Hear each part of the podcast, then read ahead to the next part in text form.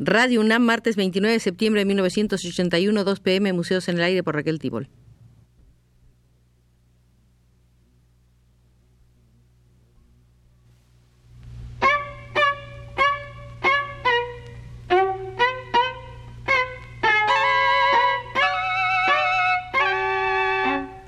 Museos en el Aire.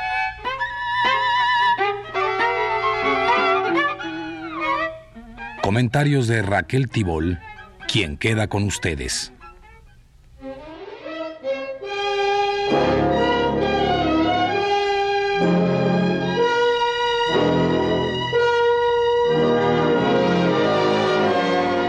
¿Existe un museo de la soberanía cultural? Como tal seguramente no, aunque todas las expresiones que emanan o responden a las necesidades culturales de la comunidad se inscriben dentro de la más activa voluntad de soberanía. Insistamos hoy en construir aquí el Museo de la Soberanía Cultural, que pronto se enriquece con las aportaciones hechas por escritores, artistas, teóricos, intérpretes, reunidos en amplísimo frente del 4 al 7 de este mes de septiembre en La Habana, Cuba, en el encuentro de intelectuales por la soberanía de los pueblos de nuestra América. Comencemos la visita a este museo repasando la ponencia de la historiadora Susi Castor, haitiana residente en México, la única mujer que integra el Comité Permanente de Intelectuales por la Soberanía de los Pueblos de Nuestra América, integrada además por Gabriel García Márquez, Chico Buarque de Holanda, Juan Bosch, George Lemming, Ernesto Cardenal, Miguel Otero Silva, Mario Benedetti, Mariano Rodríguez, la propia Susi Castor ya mencionada, Pablo González Casanova, Roberto Mata, Julio Cortázar. Susi Castor elaboró una ponencia sobre la instancia cultural entre la dictadura y la resistencia en Haití.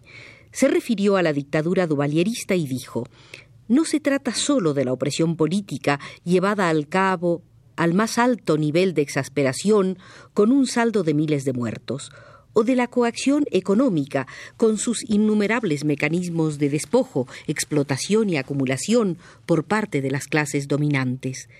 También su impacto brutal alcanza la actividad cultural, manifestándose en todos los campos, desde los más íntimamente ligados a la psicología social y la vida espiritual del pueblo, hasta el terreno de la creación cultural en sus múltiples aspectos, musical, plástico, literario, incluyendo desde luego los aspectos institucionales como la educación y la difusión de la ciencia y la tecnología.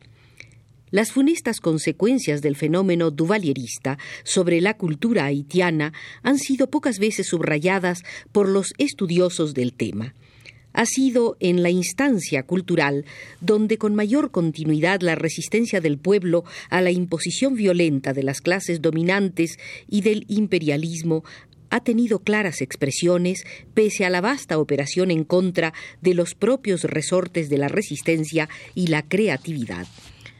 Variadas e imaginativas formas ha desarrollado el pueblo haitiano para enfrentarse a la operación de disolución y absorción cultural orquestada por François Duvalier I y actualmente por su hijo Jean-Claude.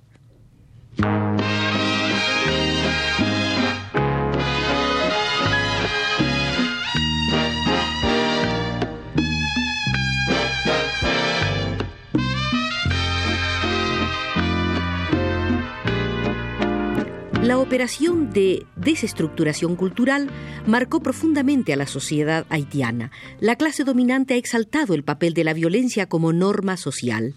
En el desarrollo precapitalista que se extiende hasta 1957, año del ascenso de Duvalier, eran muy notorias en la cultura haitiana las supervivencias africanas junto a modos arcaicos de imitación occidental al producirse la ocupación norteamericana de 1915 a 1934, se da un gran resquebrajamiento. Poco era el dinamismo y escasa la modernización. El duvalierismo implanta el terror, nuevo elemento central en las relaciones sociales. El terror es una fuerza que frena y paraliza las iniciativas colectivas e individuales y rompe la dinámica de los mecanismos socioculturales la dictadura desvirtúa las expresiones más auténticas del vodú, respuesta mística del haitiano a las grandes preguntas sobre su ser y su relación con el mundo.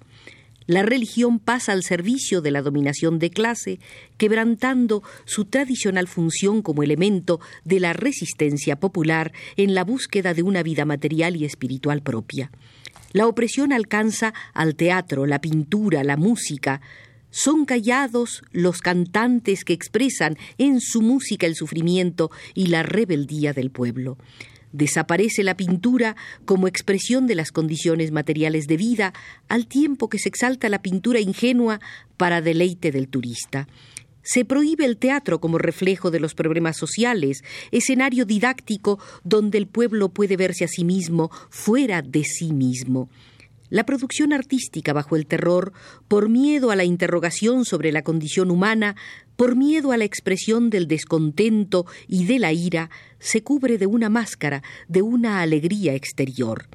En Haití la opresión cultural se expresa en todos los rincones del país y su eterna víctima es todo el pueblo, o sea, la población rural, las masas suburbanas, las capas populares de la pequeña burguesía, los intelectuales identificados con el pueblo.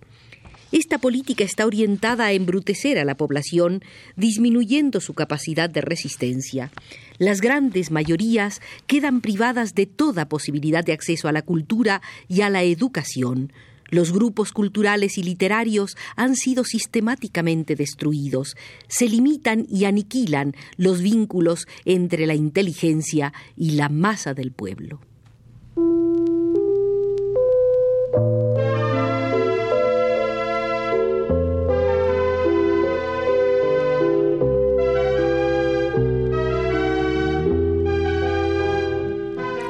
En el mundo cultural haitiano existen dos mundos, el de la élite, ligado al sistema occidental de valores, y el de la masa reprimida, cantera inagotable de los valores culturales más representativos.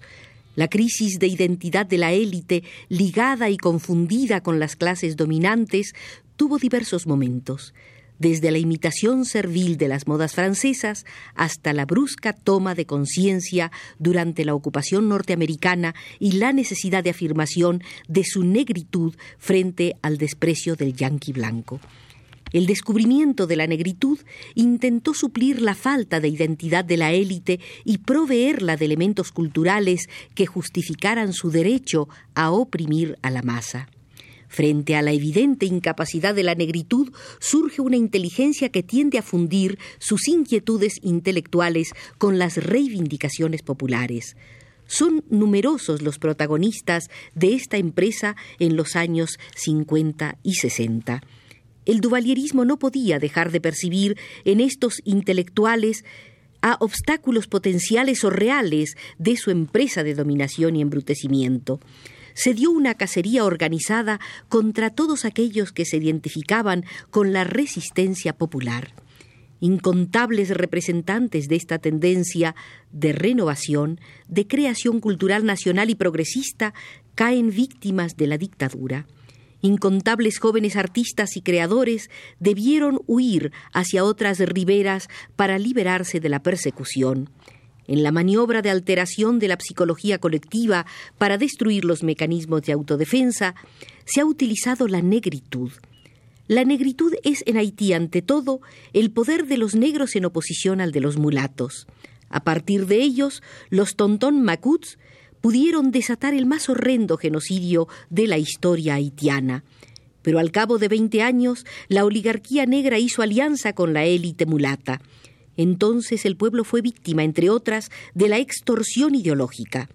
El discurso negrista, que en un principio apareció como un proceso de identidad de la intelectualidad negra, se convirtió en su caballo de Troya para sentar la dominación sobre la masa del pueblo negro. Fue esta política enajenante la que se valió del vodú, representando al poder establecido como detentador de sus misterios y sugiriendo que la máquina opresiva había recibido el mandato de los dioses para ejercer su poder. La manipulación basada en la religión tuvo el efecto de que el vodú, popular en su esencia con un papel destacado en el proceso de formación de la nación y en el combate emancipador del pueblo contra el colonialismo francés, se volviera contra el pueblo como un elemento más del poder omnipotente de las clases dominantes para reforzar su posición.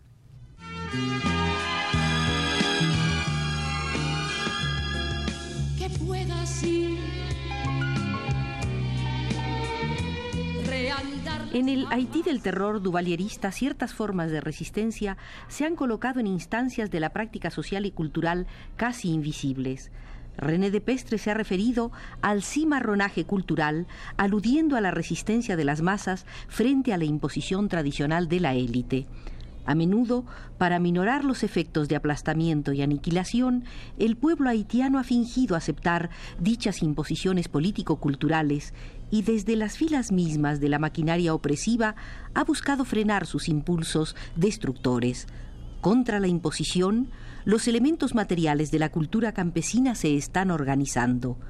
La ira como elemento ideológico apunta en el amanecer campesino y popular. En las esferas urbanas, el renacimiento cultural empieza a darse por multiplicación de pequeños centros de reunión en donde se busca la reconciliación con las prácticas colectivas, comunitarias y solidarias. La palabra y el canto vuelven a aparecer como expresiones de resistencia, repudio y rebeldía. Un nuevo ambiente se viene gestando en Haití, sobre todo en el último lustro, desde los trasfondos del país, desde el campo hacia la ciudad. Destaca el papel de una nueva generación de intelectuales quienes tomando el relevo de la generación anterior, aplastada o diseminada, emprendieron la tarea de activar la producción espiritual y estimular toda una serie de actividades encaminadas a despertar a las masas los creadores teatrales, utilizando los recursos del escenario y el lenguaje del pueblo, empezaron una comunicación directa. El teatro social irrumpió en el panorama haitiano a los fines de la década de los 60 como un poderoso instrumento de activación cultural. Por primera vez en la historia política y cultural de Haití, la lengua creol adquirió derecho de ciudadanía en los medios masivos de comunicación, particularmente en la radio. El lenguaje creol se ha dado a conocer y con él importantes episodios de la lucha libertadora de los pueblos. Una verdadera revolución cultural empezó a gestarse con la batalla del creol. El idioma oprimido operaba como un instrumento más de identificación entre los intelectuales y el pueblo.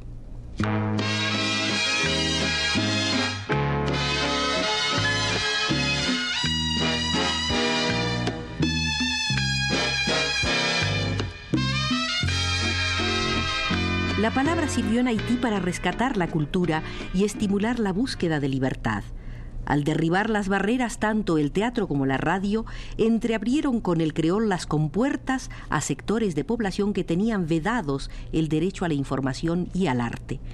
Las intimidatorias leyes de censura han sido inútiles para impedir o frenar este avance de la resistencia cultural haitiana, garantizada por la vasta y rica cultura de las clases oprimidas que buscan la oportunidad de expandir, reavivar y renovar su cultura. Hay en Haití una cultura oprimida que busca activamente su liberación. En este proceso, el periodismo se ha mostrado cada vez más atrevido, desafiando prohibiciones. El periodismo ha ayudado a reconciliar a los intelectuales progresistas con el pueblo. El periodismo haitiano está ayudando a crear una nueva cultura de resistencia. Quienes fueron despolitizados por el terror encuentran en el periodismo una fuente de educación. Aplastado y diseminado, el pueblo haitiano busca y lucha por una identidad liberada.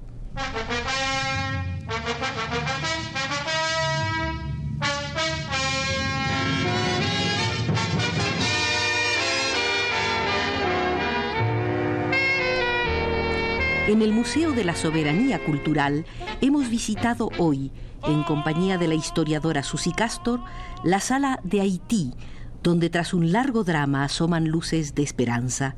Al Museo de la Soberanía Cultural volveremos el próximo martes, Pero hoy, por indicación de Jorge Castro desde los controles, nos despedimos.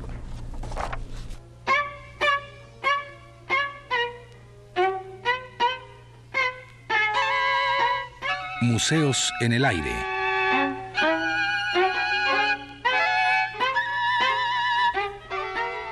Comentarios de Raquel Tibol.